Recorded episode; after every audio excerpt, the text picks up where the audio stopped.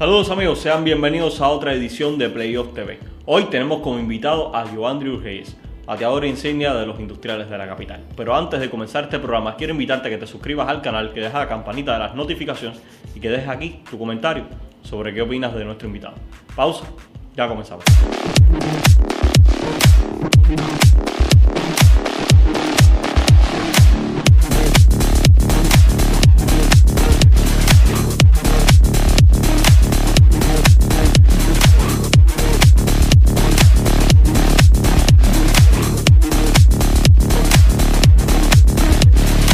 Como habíamos anunciado ya en nuestra presentación, tenemos como invitado hoy a Giovanni Urgeyes. Bienvenido a Playoff TV. Ahí, bienvenido y muchas gracias por invitarme a, este, a esta gran conversación que vamos a tener entre nosotros dos para todo el mundo, todo el país se entere ya y tener una buena armonía aquí en esta simple charla. Oye, eh, todo el mundo habla de Fran Camilo, de Tyler, pero poco se habla de Urgeyes. ¿Qué pasó? No, yo, creo que en la serie pasada tuve muchos problemas. Todo el mundo sabe que yo llevo más de cuatro años con el problema de la lesión mía que la muñeca, que me han impedido jugar mucho.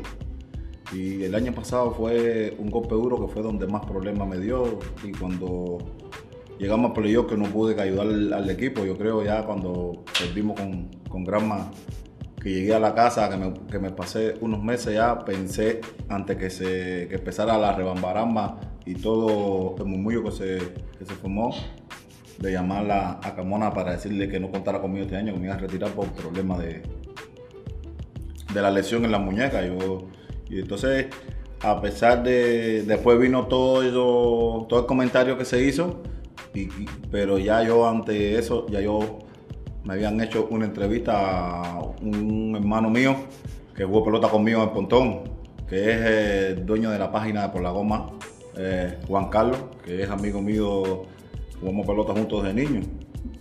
Él me hizo la entrevista que ya que a mí iba a retirar ya. Oye, Eugenia, tú eres casi prácticamente de la casa con esta revista. Creo que por aquí en nuestra pared sí. hay una foto tuya de aquel tiempo. Tú, poca gente lo sabe, tú eres campeón olímpico en Atenas 2004. ¿Cómo viviste esa experiencia en Grecia? Yo creo que para un atleta, para todos los atletas del mundo, lo importante es participar. Solamente participar en una Olimpiada, yo creo que para un atleta eso es lo más grande. Y si quedas campeón, más grande es porque lo disfrutas con mucho más deseo y más cuando eres campeón olímpico tan joven, que solamente fui campeón olímpico con 22 años. Yo nunca pensé en integrar ese equipo para la Olimpiada, pero bueno, tuve ese año un buen rendimiento, un buen playoff. Tuvimos, ese año hubo Superliga en Holguín, tuve una buena Superliga y en la preselección estuve bien, bueno, y gracias a Dios me gané hacer el equipo. Y cuando hicimos entrada a, la Vía Olímpica, yo, yo, creo que eso para un, un pelotero que empezaba ya a hacer cosas en el béisbol, creo que eso fue lo más grande. Y, estar entre esos gran atletas que nada más tú lo oyes por el noticiero y estar ahí y, tenerlo cerca a todos los, como dice la a toda la gente de la NBA, yo creo que eso para mí ha sido lo más grande. Pues tienes una historia de casi más de 20 años en el deporte activo, pero eh, tu historia es muy rica, mucho más allá de esos 20 años, porque has vestido prácticamente toda la vida la camiseta de los industriales, pero no eres de La Habana, eres nacido en Santiago. ¿Cómo? No, yo creo que, bueno, uno no se manda, mi, mi mamá vivía aquí y fue para allá, para casa de las hermanas, para Santiago, embarazada de mí, para unos carnavales. Y es increíble, cuando el doctor me hizo esa historia, yo, yo me empecé a reír. Y el último día que sacaba el carnaval, mi mamá borracha fue que le dio el dolor a y me parió que allá en Santiago, pero ya después que en aquel tiempo, después que la, mamá, que la mujer paría, le daban 40 días y ya vine para La Habana que hasta el de hoy. Pero, pero, bueno, no me mando, mi mamá fue la que me dio luz y, y, el destino quiso que naciera allá, pero bueno, tengo algo de la tierra caliente. Oye, ¿cómo fueron esos inicios en el béisbol para Iván Reyes? Yo creo que yo, no, yo a mí siempre me gustó el béisbol cuando yo, vivía ahí en Jesús María y yo vivía en un solar y al lado había un placer. Cuando aquello salían los peloteros los placeres, que había un placer y se podía jugar béisbol. Y yo y, los grandes ya siempre jugaban ahí al taco y el único muchacho que pedía ahí con 7, 8 años era mí. Y, y yo creo que eso fue eh, una de las cosas que, que más me impulsó. Tuve un padrastro que también me ayudó mucho a, integrarme en, béisbol, pero estudiaba en, la, en una escuela que pertenecía a Centro Habana. Y fue un día un entrenador y que todo muchacho que quisiera jugar pelota organizada, ah, el sábado le iban a hacer un- unas pruebas en el pontón, ah, y yo ese día fui, pero llego al pontón el sábado, cuando aquello existía la piscina del pontón. Sí. Cuando aquello, cuando que se, podía, se podía decir que uno iba a la piscina del pontón. Ya se demoró un poco el entrenador y me empecé a bañar. Entonces, cuando empezaron a bañar, yo mojado así mismo me cambié. Me hicieron las pruebas. Pero cuando me hicieron las pruebas, unos muchachos al fin, yo dije, a mí no me van a llamarse con la cantidad de muchachos que había aquí. Ya, y al cabo de los dos meses, el profesor se apareció en la escuela, habló con la directora, ya, que me, para ver si me podían dejar salir después de las 12 para entre- ir a entrenar a Portón. Bueno, y ahí fue donde que empezó mi carrera. Oye, curioso, tú eres de Jesús María, que es de La Habana Vieja, pero sin embargo jugaste por Centro Habana. No, porque- ¿No, te era más cerca de la piedra? No, me era más cerca, pero donde me encantaron fue en el Portón porque estudiaba cuando aquello, estudiaba en una escuela que pertenecía a Centro Habana. Andri, quiero hablar de ese primer año y tu debut en Series Nacional. Fue fabuloso. No, ese primer año para un atleta, cuando tú, cuando uno niño ve a los Vargas y ya cuando tú llegas ese primer año, que tú los ves, que tú estás junto a ellos, yo creo que fue un año muy, fue un año difícil, pero bueno, tuve la suerte de que el equipo de La Habana tenía dos equipos, los industriales y los metros, yo empecé en los metros, pero también tuve mucho más suerte de tener a un atleta que era Pontón igual, que era ya muchos años en la selección nacional, y era el capitán, Enriquito Díaz, que fue uno de mis pilares que me ayudó mucho ese primer año para yo poder tener ese gran de- rendimiento. Y fuimos a playoff, que por nada que todo el mundo vio, que por nada le ganamos industriales. ¿eh? Y le doy gracias a Dios que tuve la suerte de quedarle ese primer año el novato del año. Oye, eh, antes de, de ir un poquito más a industriales y eso, vamos a hablar de Centro Habana. Porque tú fuiste de esa generación de peloteros de Centro Habana, esos equipos Centro Habana que eran No, un poco, era Enriquito, Yacel Gómez, tú. Chirino. Yo, yo creo que Era casi un equipo industrial. Qué pena que el Pontón lo hayan desbaratado porque uno de los municipios que aportaba peloteros con calidad para las series nacionales era de Centro Habana. Yo cogí una época cuando yo tenía 15, 16 años, que yo estaba en los equipos de primera categoría, yo jugaba con Osber Luis Rodríguez, eh, con Ismendi, con Enriquito Díaz, Luis Felipe Díaz que se murió, Carlitín, que ya eran series nacionales, Celestino, Eduardo Valdés tuve la facilidad de jugar con esa gente y, aprendí mucho. Y ya después cogí una generación más que fue Enriquito, Yacel Gómez, estuve yo, Los Chirinos, Humberto V. Griffin. Entonces salió en ese momento una generación de peloteros ahí en el pontón mm, con tremenda calidad. Y ya, fíjate que ya cuando desbarataron el pontón, ya, ya salieron lo, lo que quedaban ahí que ya se habían empezado, pero ya hace rato Centro Habana ya no aporta pelotero, pero bueno, ya eso no depende de, de nosotros. Oye, tú llegas a industriales eh, y no tienes, digamos así, muchas oportunidades para jugar en el equipo y vuelves a los metros. Y vuelves a romper la liga nuevamente con los metros. No, yo creo que ese año fue el primer año de Anglada como director. Anglada quiso reunir a todos los peloteros. Estaban los tres Lázaros, más los jóvenes que tenían mucho talento. Y entonces teníamos en Industriales dos equipos en uno. Y para Anglada le fue muy difícil. Y no tuve mucha oportunidad de jugar, pero entonces al otro año hablé con él. Y él no quería soltarme, pero bueno, hablé con él y, conven- y lo convencí y, y pude ir para los metros. Y fue que ese año tuve tremendo año. Y yo, entonces, cada vez que me veía decía, viste, no quisiste jugar conmigo, te voy a poner, no. No es que no quiero, con los míos, yo juego con cualquier director. Lo importante para mí es jugar al béisbol, que es lo que me gusta. Aquellos, aquellos metropolitanos eran Tyler Hernández, Alexander Mayeta, Luis Torres me parece que estaba también, estabas tú. era unos metros, en aquellos momentos no recuerdo si era Juan Padilla el director. Sí, Juan Padilla era el director, teníamos a, Juan Antonio Torriente, no Torriente la segunda base, que jugaba primera base, que vivía, que era de Provincia Habana. Teníamos Juan Antonio Muñiz, teníamos un elenco, un equipo de los metros muy bueno. Estaba Mayeta ya, que Mayeta había hablado también ese año con Clara para que lo pasara. Teníamos a Wolver de Armas. Teníamos un elenco de nosotros, más unos, los muchachos jóvenes que salían con mucha perspectiva. Teníamos un equipo de los metros muy bueno. Pues, Urges, eh, llega el momento que te llaman a esos Juegos Olímpicos.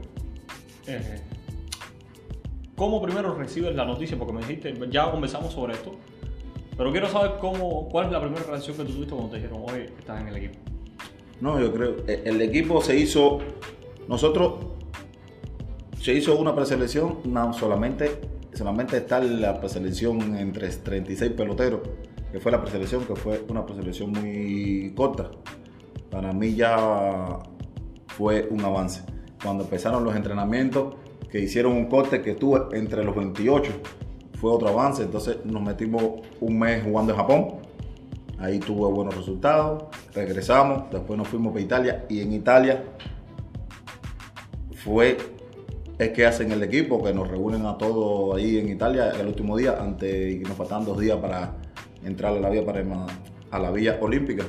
Cuando me dicen que estoy en el equipo, bueno, estábamos en Italia en un lado en Neptuno, pero ahí el director era Sotomayor. Sotomayor estaba ahí prestando ayuda técnica ahí, que era nosotros.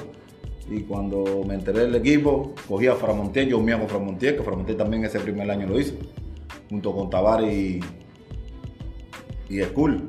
Y a Framontier, me voy a tomar una caja helada.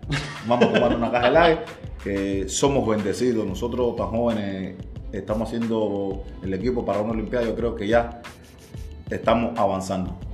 A partir de ahora es que vamos a hacer la historia Siempre ha sido considerado uno de los peloteros, de los mejores zurdos de la pelota cubana.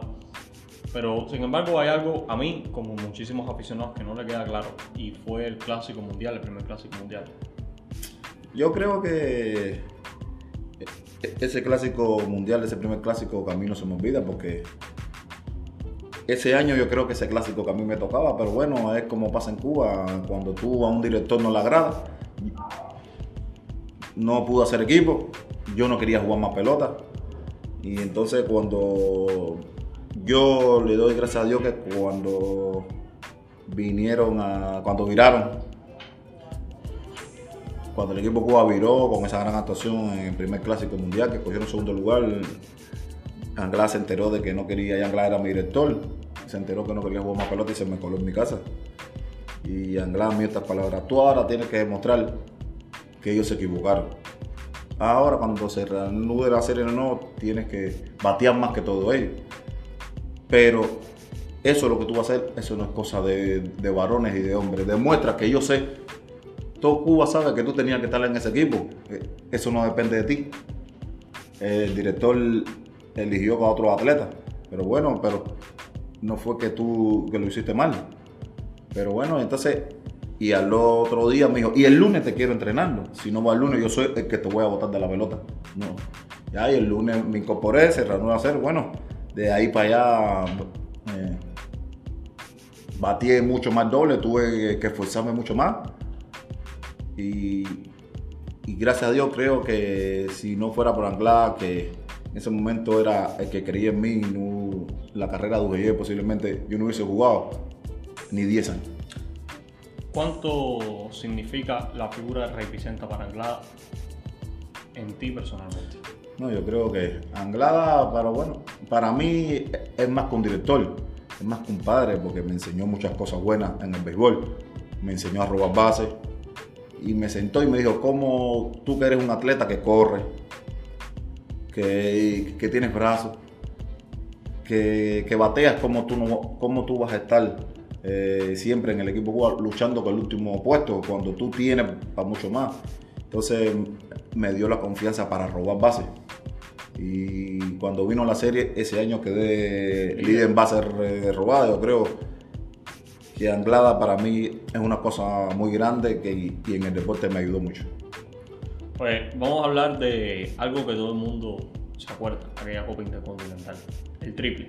Ah, Es de cómo, primero la sensación, porque ese era un año, yo creo que todo el mundo, No, ese eh. era un equipo Cuba que era, estaba bien engranado, había un buen ambiente de equipo. Sí, pero ese, esa, esa historia tengo que empezarte a de- contar desde el principio. Eh, ese año en, en Cuba hicieron dos equipos. Un equipo para los centroamericanos que, le- que lo dirigió Vicente Anglada y yo me mandaron para el equipo de, de Holanda que, que el director era Antonio Pacheco. Jugamos entre nosotros, ah, el equipo Anglada se fue para los centroamericanos y nosotros nos fuimos para Holanda. Pero cuando llegamos para Holanda, ¿sabes? Sabes siempre la historia cuando el director les oriente con los peloteros de Santiago, con los peloteros de La Habana. La rivalidad más- aquel La rivalidad que más cuando eres de, de industriales. No me puso a jugar. Ah, ese año los files fueron Yacet, Tavares y, y- creo que Céspedes, pero bueno, Yacel y Tavares no estuvieron bien. Y, y en el banco estábamos Leslie y yo. Y por suerte, bueno, en el tercer juego me da un turno al bate y meto un- una línea a Rayfield y out. Y al otro día me vuelve a dar los al bate también a Leslie. Leslie, mete tu way y vengo yo atrás y meto tu way. En el quinto juego me, dice, "Va- bueno, tú eres el único que no ha jugado un juego completo, te voy a poner. Y dije, bueno, si me dio esta oportunidad, tengo que aprovecharla. Batí de 4-4.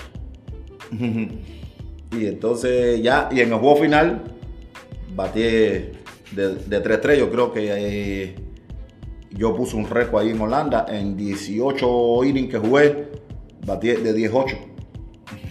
Eso es un récord ahí que todavía nadie ha podido superarlo. Viramos para acá, hicieron una preselección para el preolímpico que era aquí en el Latino, donde se unieron los dos equipos, toda la gente que más dos o tres que lo habían nominado, pero lo llamaron. Que pues, Anglada era el director. Y cuando se fue a hacer el equipo, Anglada lo pusieron entre la espalda y la pared porque le dieron a escoger entre Tabar y yo, dos peloteros que somos de él, que somos de los industriales. Y Anglada con esta palabra dijo, ¿por qué ustedes hacen esto? ¿Por qué me ponen a escoger dentro de dos peloteros que son de mi, de mi equipo? ¿Por qué no me ponen a coger a UGY con otro? Pero bueno, ya que usted quiere, yo, yo me decido por UGY. Pero bueno, él solo no depende. Un equipo se hace con una X cantidad de entrenadores, a mayoría de votos, todo el mundo se decidió por Tavares. Estamos hospedados en el Riviera. Ya se acaba la reunión, él, cuando llegan ellos, él, va directo a mi habitación y me dijo estas palabras. No estás en el equipo, yo quería irme esa noche. Le dije, Rey, ¿para qué voy a estar aquí? Le dije, no puedes irte porque si no me vas a buscar problemas. Esperar el otro día, dijeron el equipo. Y ya recogí mis cosas y cuando me iba al equipo me dijo, si yo soy el director de la Copa Incontinental, yo estoy en el equipo primero que él, que es director. Bueno, se fue- eh, el preolímpico fue aquí en Cuba, Cuba clasificó, vino la preparación de, la, de la Copa Incontinental. Y cuando entramos me dijo, "Pre- preocúpate nada más por rendir, porque en el equipo tú estás. Yo no sé qué se va a quedar. Y así mismo fue, fuimos, llegamos a Chiratalpey y jugamos una copa antes de empezar el campeonato. Y ahí bateé, dijo Roma y abrí jugando. Yo creo que desde que abrí jugando empecé bateando hasta que ese gran juego, ese, último juego, yo creo que fue para la historia, porque entre Mayeta, el cuarto bate, Cepeda y yo, entre los tres, en ese juego, a Cepeda había bateado 2-0, Mayeta de 3-0 y yo de 3-0. Pero Mayeta en ese momento da hit. Da tu way. El, el Juli da triple. Mayeta da tu way. Pasan a Cepeda y Mayeta me dice, oye, tranquilo. Lo único que puedo hacerle es, y entonces me traen al submarino, que fue la última vez que le ganamos a, a Holanda. El submarino, yo le digo estas palabras, tranquilo, que yo, que este juego es mío.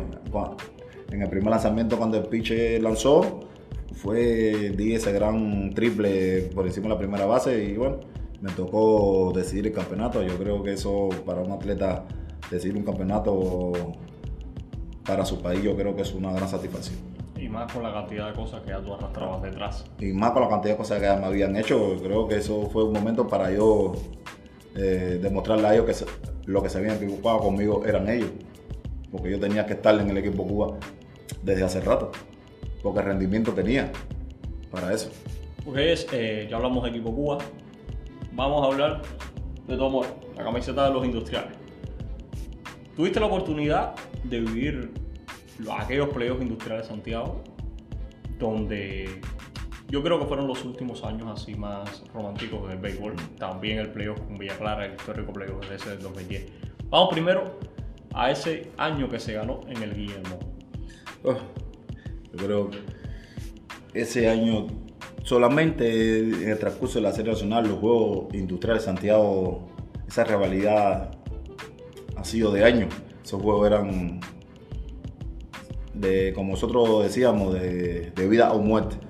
Y una final que todo el mundo espera entre Industriales Santiago, yo creo, esa final fue una final muy bonita, con mucho respeto, pero de mucho esfuerzo y, de mucha dedicación, porque solamente eh, ganarle a, ellos ahí en su patio, ellos para ganarle en su patio se hace muy difícil. Y gracias a Dios le ganamos en su patio. Yo creo que eso fue una victoria doble porque ganarle en su patio, yo creo que eso fue una victoria doble porque ellos, ellos pueden perder, pero ellos decían que en su patio ningún equipo podía ganarle un campeonato. Y nosotros tuvimos la posibilidad y la honradez de ganarle en su patio con, con su público. Yo creo que eso para nosotros eso fue un periodo de los más bonitos y, con mucho respeto.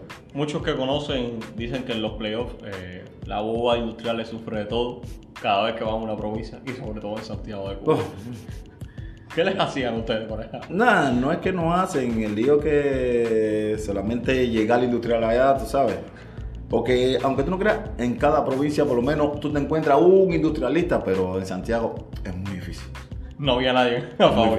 Todo el mundo. Entonces, mentira. Yo cuando iba ahí, mi familia era la única porque estaba jugando yo.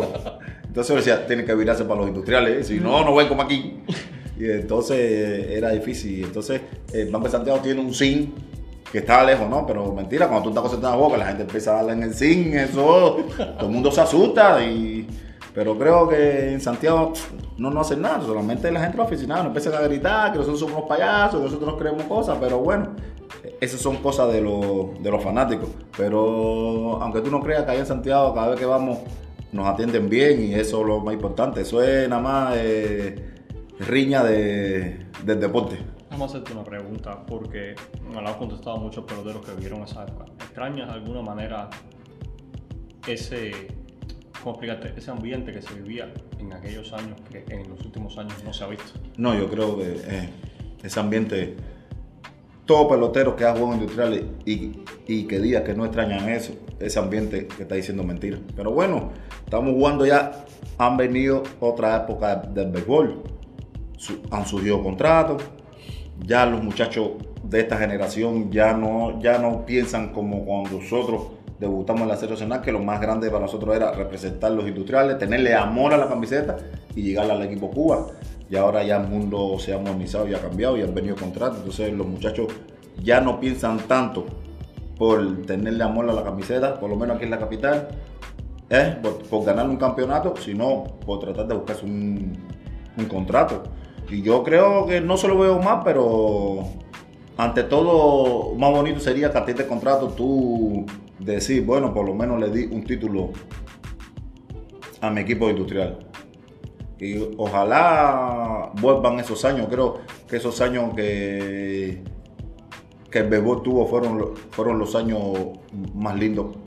Porque era rivalidad de Santiago con Villa Clara, la rivalidad nosotros con Santiago, rivalidad nosotros con Pinas de Río. Entonces era una rivalidad deportiva bonita y todos los estadios llenos, abarrotados. Yo creo que ojalá vuelva esos momentos.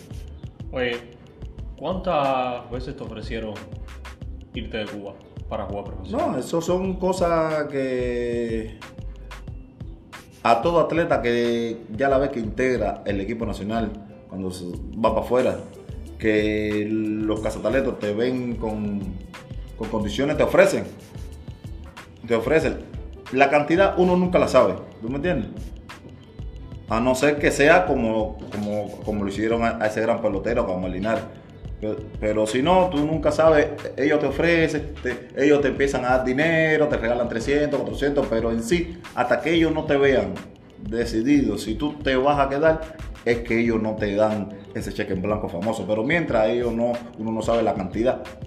¿Qué, equipo, equipos te quisieron? ¿No, ¿Nunca tuviste? No, nunca tuve la oportunidad de, de, saber, pero bueno. Yo sé que en aquel tiempo muchos equipos quisieran tener un joven con talento y con mucha dedicación como yo, pero bueno, nunca sube. Vamos a hablar de esa serie nacional famosa, la última que ganó Industriales, ese año 2010, donde primero, antes del playoff con Villa Clara, eh, hubo la situación en Santi Espíritu. Eh, ese año todos los peloteros industriales coinciden en algo. El vestuario, eh, dirección vestuario estaba roto, esa armonía.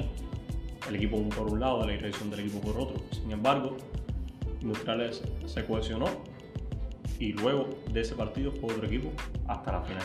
No, yo creo que ese año fue un año difícil para los industriales porque yo ese año tuve que estar seis meses ingresado en, en la por hepatitis y, y no pude abrir con el equipo. Y el equipo ahí, eh, como muchas figuras que estuvieron lesionadas, Torriente, que se lesionó desde el primer día de la campaña, que tuvo que asumir el cargo Rey Olivares, eh, que estaba lesionado. Yo creo que el equipo donde, donde primero nosotros empezamos a ganar fue en esa su serie cuando jugamos aquí con, con Matanza, aquí en Latino, que buscamos esa calificación que ya yo había entrado. Que nada más solamente tuve, pude entrenar con Verde 15 días. Yo nunca pensé ese año tener ese gran rendimiento que tuve. Bueno, y solamente clasificar en el juego 89 para un equipo es difícil porque te la estás jugando. Porque nada más tenías tres juegos para ganar dos juegos. Y a veces cuando tú, un, equipo tiene esa presión, el equipo sale a ganar, pero como tienes tanta presión que tienes que ganar los juegos obligados, hay veces las cosas no te salen como uno espera. Bueno, pudimos clasificar el juego 89, fuimos a abrir con, fuimos a jugar la Santa Espíritu ganamos el primer día, el segundo día pasó esa, esa bronca, yo creo que eso cuando viramos para el latino, lo que nos impulsó, que el equipo se unió, encargado, bueno, Tavares, que era el capitán, Tamayeta, Rudy, ellos, nosotros nos reuníamos con la dirección, pero después nosotros sacamos la dirección y nos reuníamos los atletas solos.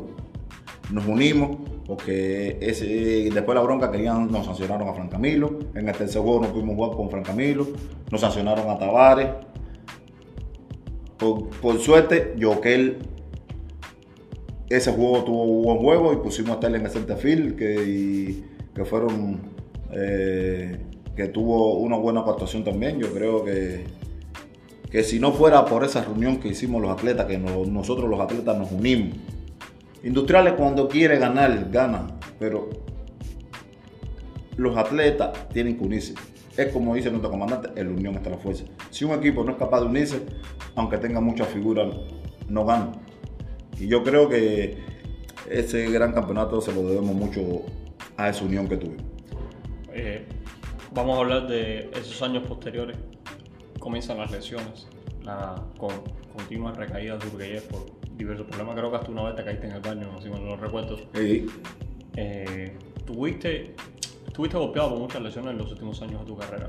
¿Cómo es para un atleta saber que literalmente se rompe y tiene que volver a empezar desde cero para buscar la forma deportiva? Y cuando crees que mejor estás, vuelves a recaer No, yo creo que para un atleta lo más difícil es lesionarse porque cuando, cuando tú eres joven, tú te lesionas y te recuperas rápido, pero ya cuando ya tienes una cierta edad que te empiezas a lesionar, que ya empiezas, que ya las lesiones te empiezan a sacar del terreno, aunque tú te entrenes, te esfuerces y te es, es, muy difícil porque ya, ya no tienes 20 años.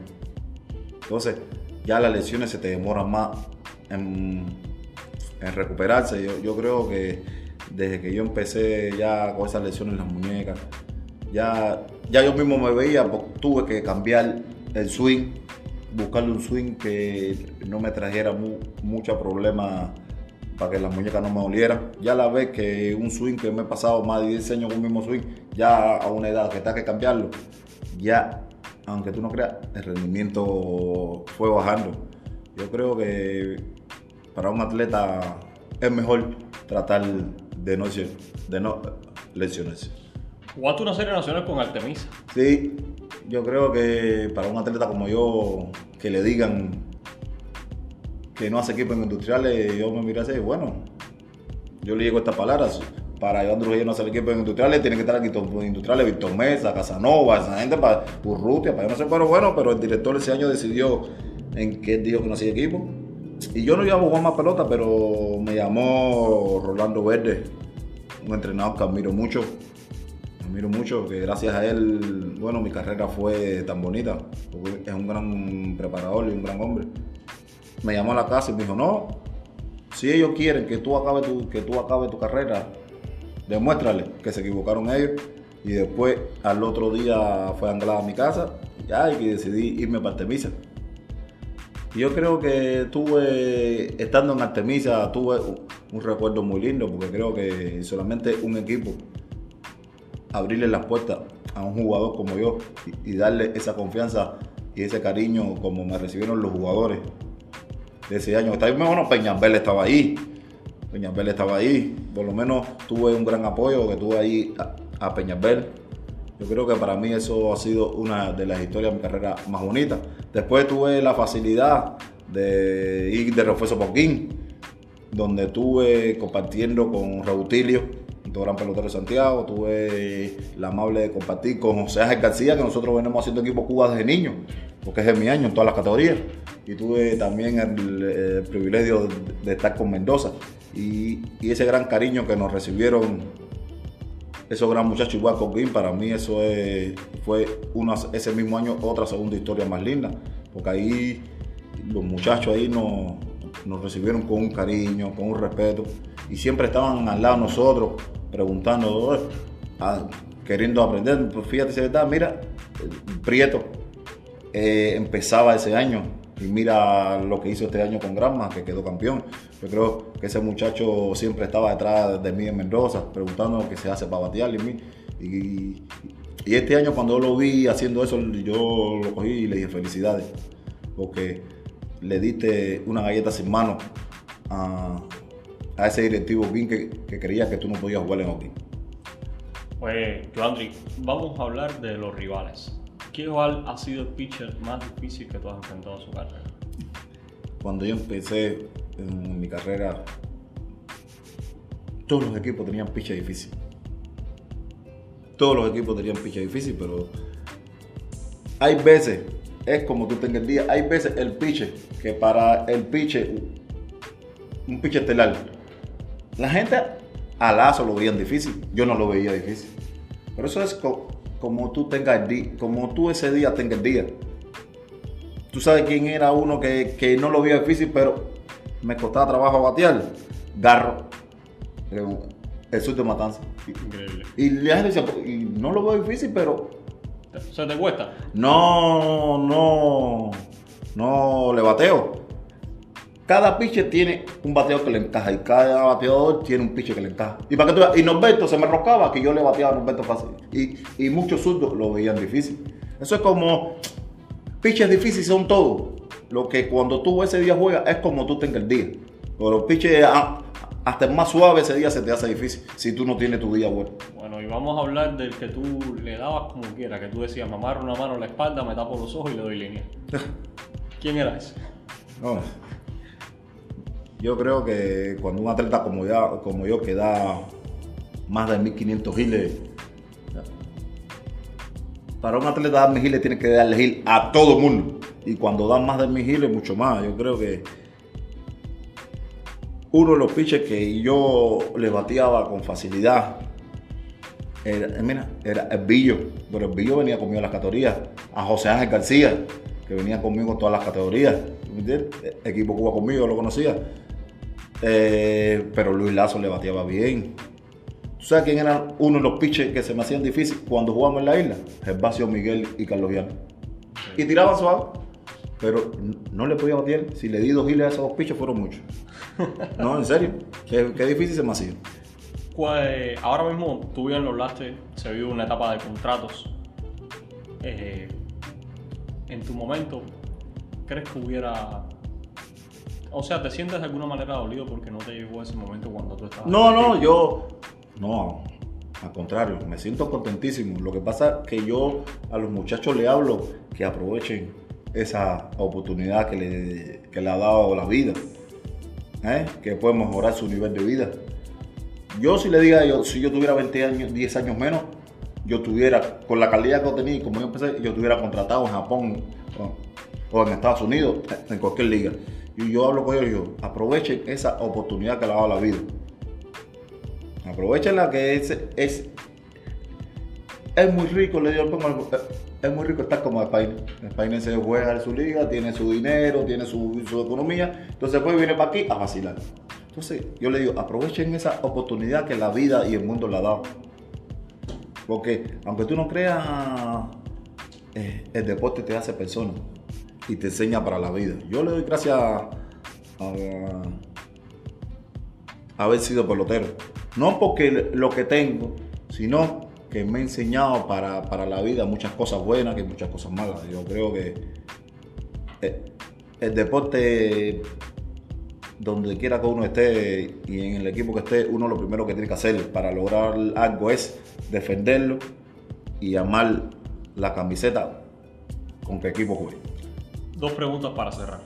Primero, ¿qué piensa hacer Urgeyes luego del retiro? Oh. Y segundo, para cerrar, ¿ya se ha planeado algún retiro, o sea, una ceremonia de retiro para ti? Yo, Andrew, después del retiro, yo, ya yo desde el año pasado, ya, ya yo me estoy preparando mi retiro. Todo atleta y todo bateador como yo, yo, mi retiro, después mi retiro es entrenador de bateo, no estoy interesado en dirigir ningún equipo. Eh, este año Carmona habló conmigo para que yo estuviera ahí con, con Mayeta en el bateo ahí para ayudarlo, para ayudar al equipo. Yo creo que ahora me toca inculcarle a los muchachos y enseñarles toda la experiencia de 22 años de carrera. ¿eh? A la nueva generación que está en industrial ahora. Que es, eso es lo, primero ya. Después que uno termina el, deporte activo, lo que le queda es eso. Que es como lo digo, ahora me toca, a, ahora empiezo una segunda vida. Porque mi primera vida fue como atleta, ahora ya me retiro, ahora empieza una segundo, mi segunda vida como entrenador. ¿eh? Tengo que empezar a prepararme. Estoy buscando libros de bateo, empezar a leer, porque uno pues, tú puedes haber sido un gran bateador, pero tú tienes que buscar palabras y hacer que tú como persona y como entrenador, lo que tú le digas al atleta le llegue. Yo creo que eso es lo muy importante. ¿Eh? Sepas comunicarlo. Sepas comunicarlo para que el atleta interiorice y le llegue. Y bueno, y si van a hacerme un retiro, no sé. Eso yo se lo dejo en manos de los, de los jefes de la provincia. Pero yo sinceramente no espero eso porque mis compañeros Mayete y Rudy se retiraron hace dos años que él y no le han hecho todavía su retiro y no se sabe cuándo se lo van a hacer. ¿Cómo tú crees que yo me retiré ahora este año? Si ellos no se lo han hecho, yo, el mío, demoro un poco, un poco más que ellos. Muchas gracias, Iván, no, por estar aquí, hermano. No, gracias a ustedes y, y gracias por invitarme y estoy complacido en que por lo menos me vuelvan a llamar. Bueno amigos, fue yo Andrew Reyes en Playoffs TV. Recuerden, pueden leer nuestra entrevista en www.playoffsmagazine.com.